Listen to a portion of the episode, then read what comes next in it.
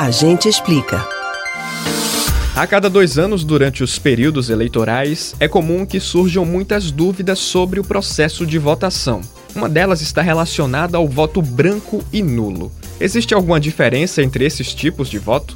Os votos em branco vão para o candidato que está melhor colocado? Sobre essas dúvidas, a gente explica. Na prática, voto branco ou nulo não fazem diferença na disputa eleitoral. Vamos pensar de uma maneira prática. Imagine que 10 pessoas têm de escolher entre os candidatos A e B.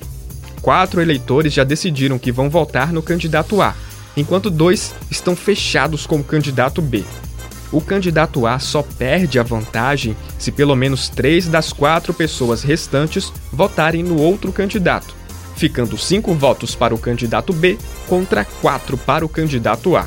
Se os indecisos votarem em branco ou nulo, esses votos não vão para o candidato A, porém, ele mantém a liderança de 4 a 2.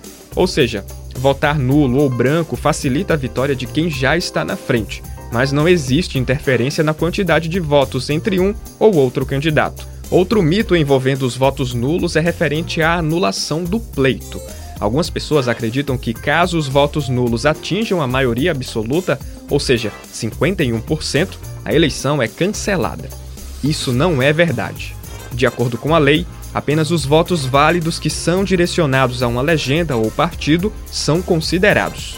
Mas então, se tanto os votos brancos quanto os nulos não interferem na votação, por que eles existem? Bom, podemos dizer que é para dar escolha ao eleitor. Simbolicamente falando, quando você vota em branco, está dizendo que não se importa em quem vai ganhar a eleição. Tanto faz. Já o voto nulo expressa um descontentamento com todos os candidatos na disputa. Então, o voto nulo seria um voto de protesto e o voto branco seria de conformação.